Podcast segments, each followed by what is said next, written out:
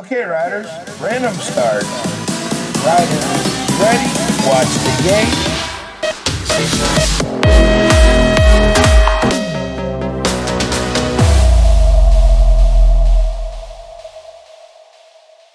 Hola amigos del BMX y bienvenidos a un nuevo episodio de BMX Podcast. Mi nombre es Pablo.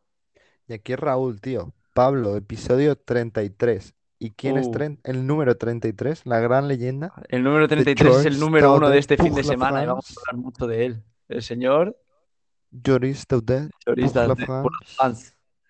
Qué guay. Y el tema de hoy es un, pues es un recopilatorio, ¿no? O hablar del fin de semana de carreras. Hubo Copa del Mundo en, en Bogotá, Colombia y Music Eh, City Music City, National. Music City Nationals en Estados Unidos, uno de los nacionales Nashville. más, más chulos, con diferencia. Y nada, empezamos con el Mundial de Colombia porque hemos hablado de Joris Daudet, que ha reventado el fin de semana y ha ganado dos veces. Sí, la verdad es que más o menos me lo esperaba, pero no con, con tanta sobradez como ha sido. Sí, Ha la verdad que sido teniendo en cuenta que para él, ¿eh? muchos de los corredores que, que están ya directamente con los dos pies en las Olimpiadas, eh, ha ganado muy sobrado. Han dejado vía libre. Han habido nuevas caras en las finales, que está bastante guay. Ha entrado el. ah, ¿Cómo se llama? Fantoni, el corredor italiano. Su primera final. O. eh, ¿Marti entró en semis? No, en, en cuartos. Marty creo que se quedó en cuartos, Sí. pero que está muy bien para meterse. Luego Peluar también, tío. y Semper Luar, su primera final, ¿no? Hizo quinto. Yo creo que ya se había metido hace Pero hacía mucho, muchos mucho años, tiempo muchos años que no entraba. Qué del guay. plan de Madrid 2008, Y también primera final de Kriegers. que vaya Buah, hostia, Qué hostia se dio. Qué hostia se dio. Qué putada, porque, o sea, salió fortísimo y parecía que iba más o menos delante. En plan, incluso saliendo desde la 8 podría haber ido tercero o cuarto por el exterior. Y.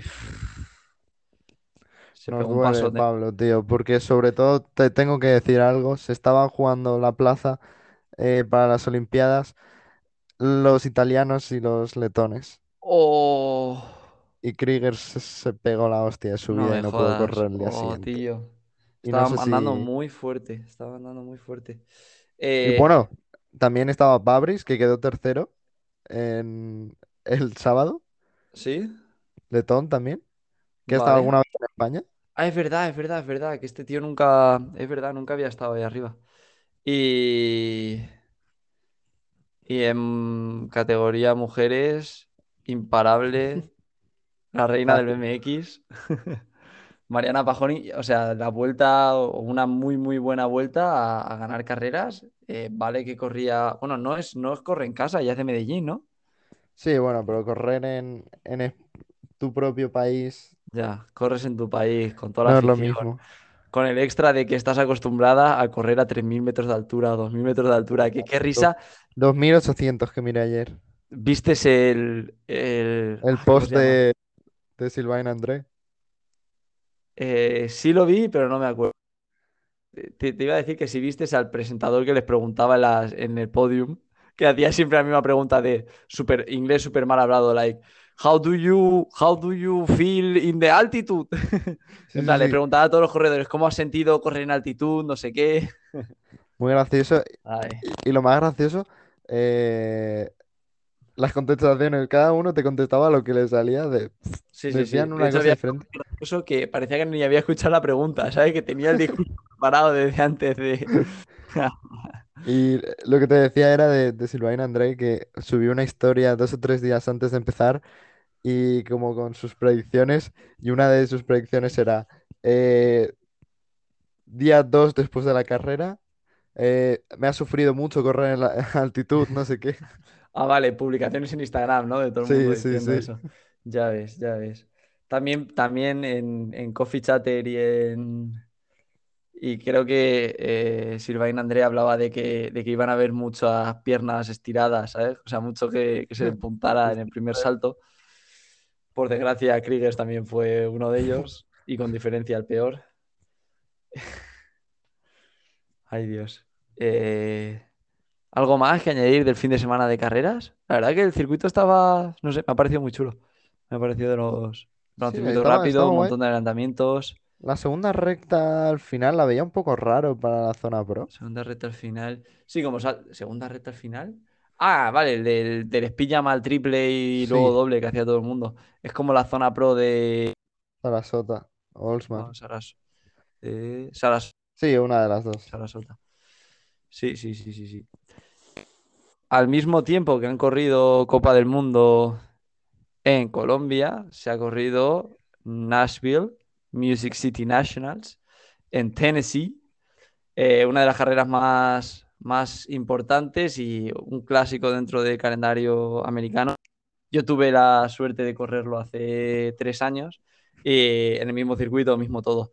La verdad que es un circuito muy, muy peculiar, muy chulo, porque la primera recta es en bajada y es súper larga, debe de ser como 120, 130 metros de primera recta. Eh, la valla es súper plana y conforme acaba la valla hay como, como una bajada.